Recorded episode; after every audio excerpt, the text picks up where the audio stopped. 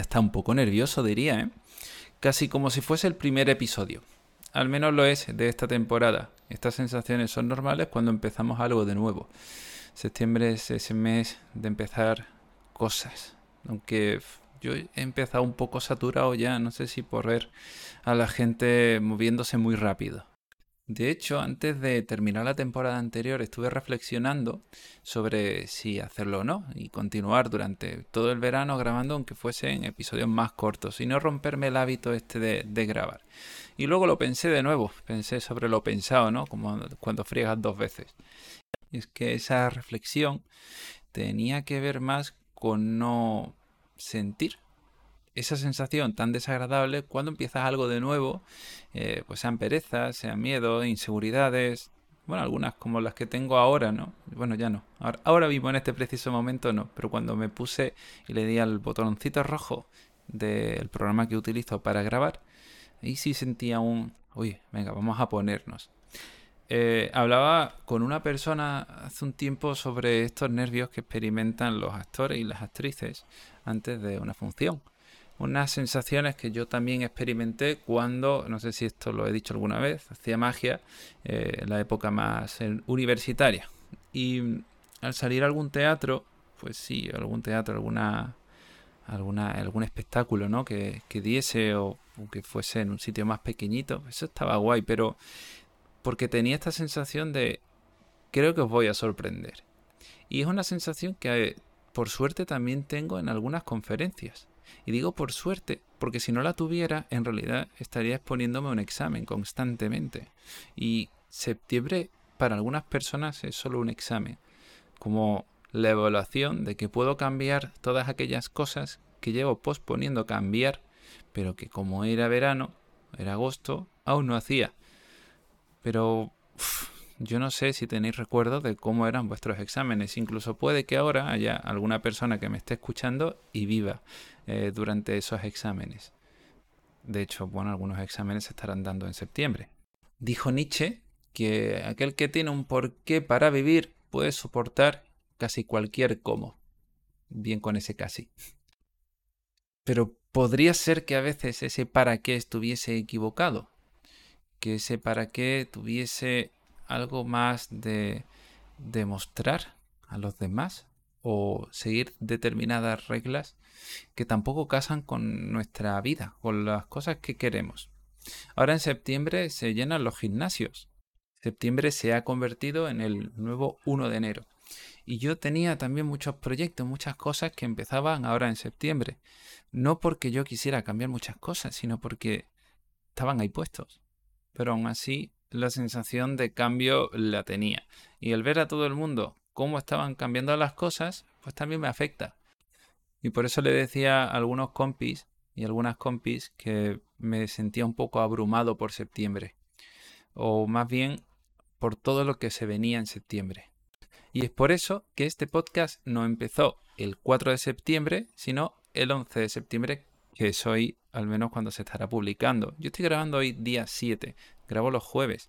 Eh, esta es la primera semana oficialmente de trabajo para mí en septiembre. Por lo tanto, hecho trampa un poco, ¿no? He saltado ahí mis reglas o las he adaptado. No lo sé, a veces nos decimos excusas para aliviar el sufrimiento que nos provoca la disonancia cognitiva. Esto de la disonancia cognitiva es una experiencia que vivimos cuando hay una incongruencia entre lo que hacemos, estamos diciendo y lo que en realidad pensamos es eso que experimenta, por ejemplo, una persona que fuma y sabe que fumar eh, puede provocarle algún tipo de enfermedad.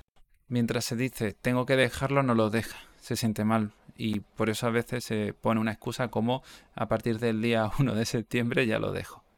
Aquí estamos todos y todas en el mismo barco y siempre lo diré. Por eso, si acaso quiero que saquéis algo de aquí, es un poquito más de conciencia todos estos análisis que yo os cuento sobre mí es algo que hago porque por confidencialidad tampoco puedo hacerlo de muchas otras personas y a mí me tengo muy a mano. Además me conozco bastante bien, diría yo que en este tiempo me, he ido conociendo. O al menos en los contextos en los que me he ido conociendo.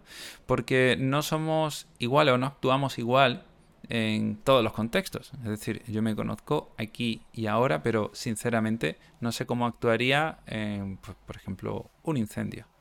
No, sé, si ahora mi casa empieza a, a, prenderse fuego por todos lados y sabéis esta típica pregunta de ¿qué salvarías? ¿no? Que si todo se estuviese destruyendo a tu alrededor, ¿qué salvarías de tu casa? ¿No? Piensa en esas tres cosas que salvarías. Mi hipótesis es que te vas a decir una cosa, pero que de ahí a que lo hagas podrían existir diferencias, porque así vivimos, diseñando hipótesis, tratando de dar reglas a lo que creemos que es el mundo. En estas vacaciones he estado empapándome bastante de algunos autores de filosofía.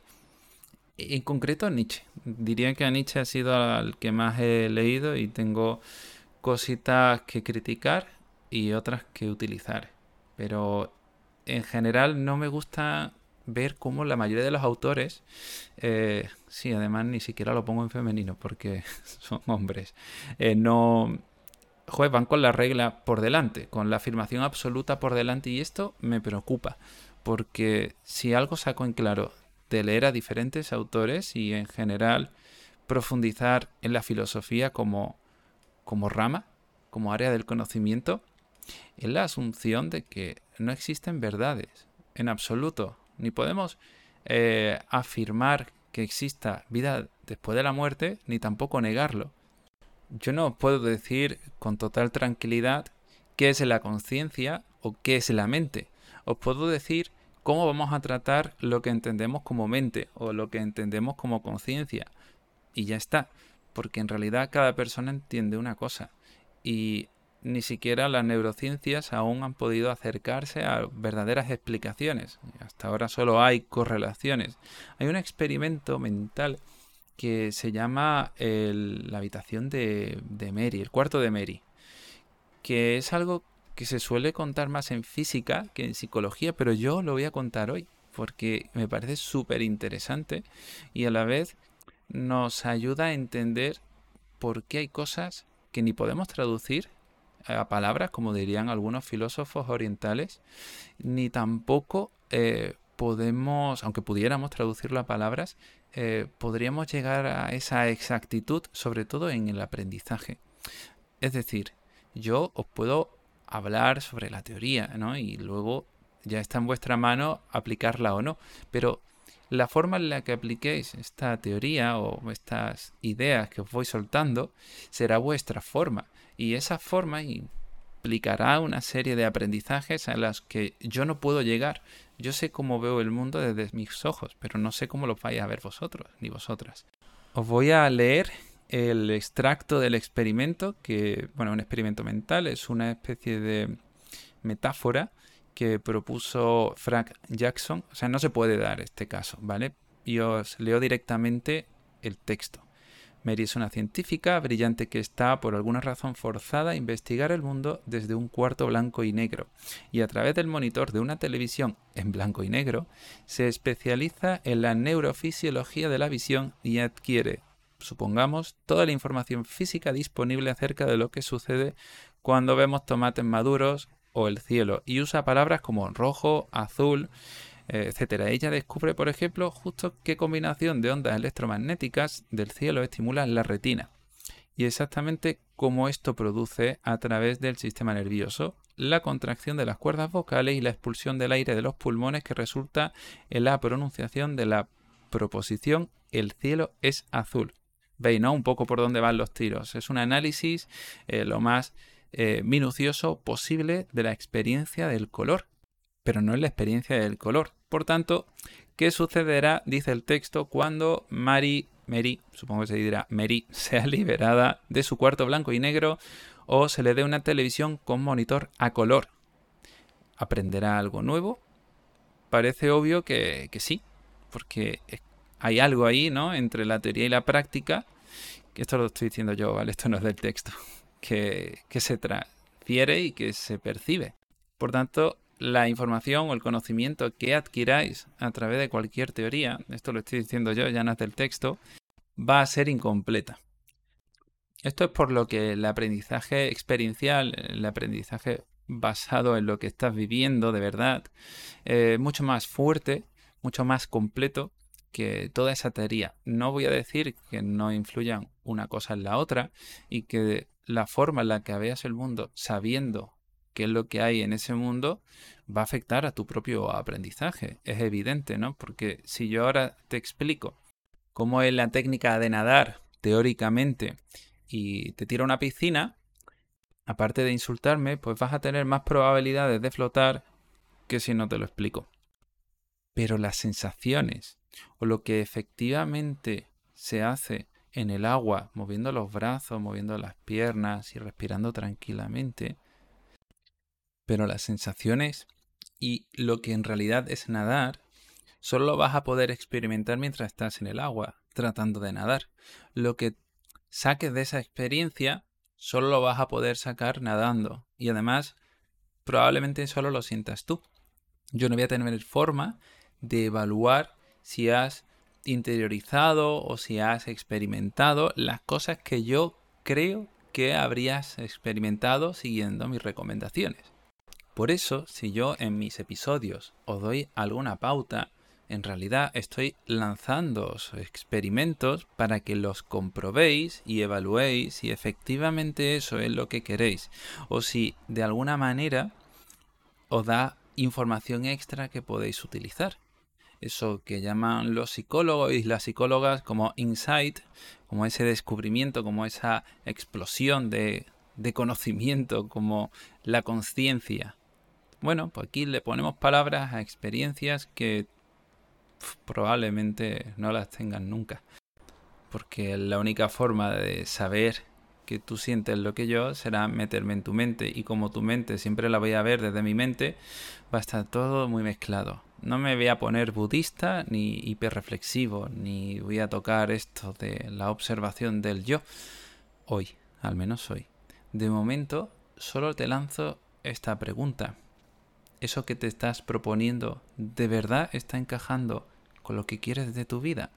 Estoy leyendo un libro que se llama Pensar en Sistemas de Donella Meadows, que fue una ambientóloga que era especialista en sistemas. Y esto es algo que aporta bastante, o me aporta bastante a mí como psicólogo, porque estoy muy acostumbrado a ver el sistema, vamos a decir, humano o social, y todo este análisis funcional de la conducta. Pero cuando veo a una ambientóloga sacar conclusiones muy parecidas a las que sacamos los analistas del comportamiento, siento que hay algo ahí, ¿no? Que, joder, que estamos tocando con la punta de los dedos. Y esta mujer decía que el propósito de un sistema se deduce desde la función de ese sistema, es decir, desde su propio comportamiento, no desde lo que yo me digo, no es desde lo que yo creo que estoy haciendo, sino desde fuera me puedo observar y yo seré consciente o no de cuál está siendo mi propósito. Si te miras a ti y ves cómo te estás apuntando al gimnasio o cómo estás haciendo algún tipo de dieta, eh, cualquier persona desde fuera dirá el propósito que estás viviendo tiene más que ver con algún tipo de compensación extraña, porque vivimos en la cultura de la compensación. Aunque puede que te estés diciendo que lo que quieres es un mejor estilo de vida, ¿no?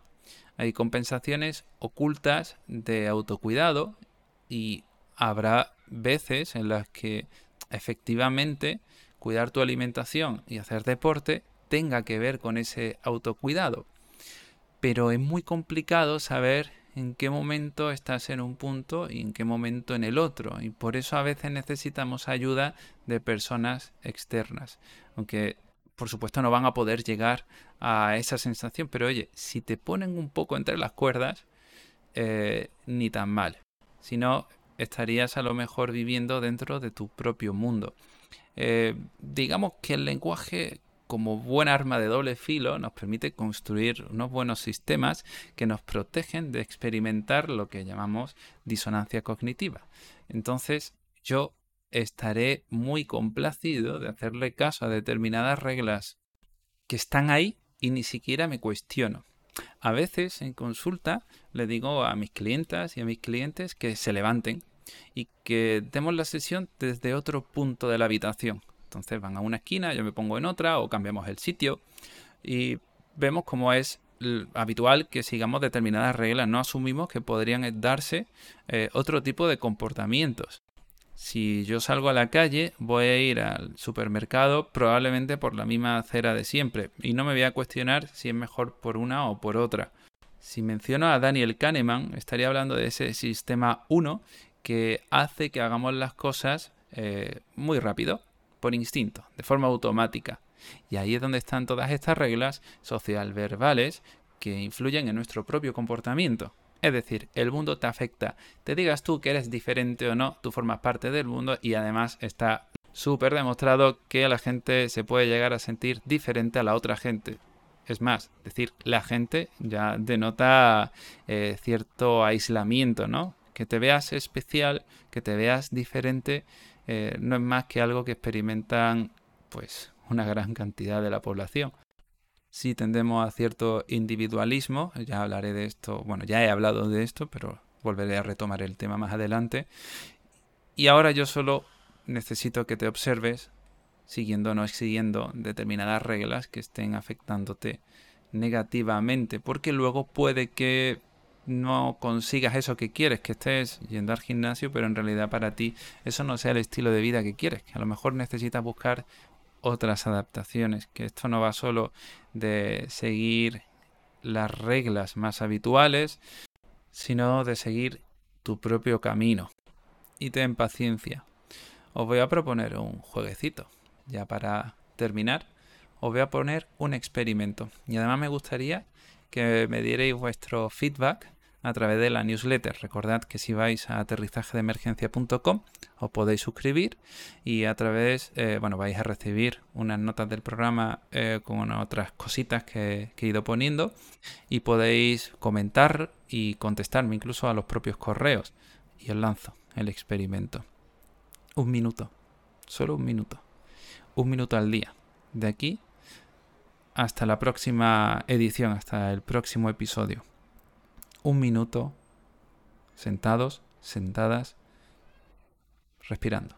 Ya está. Solo un minuto, todos los días. Todos los días. Aún, desde que estoy haciendo este jueguito, aún nadie lo ha conseguido.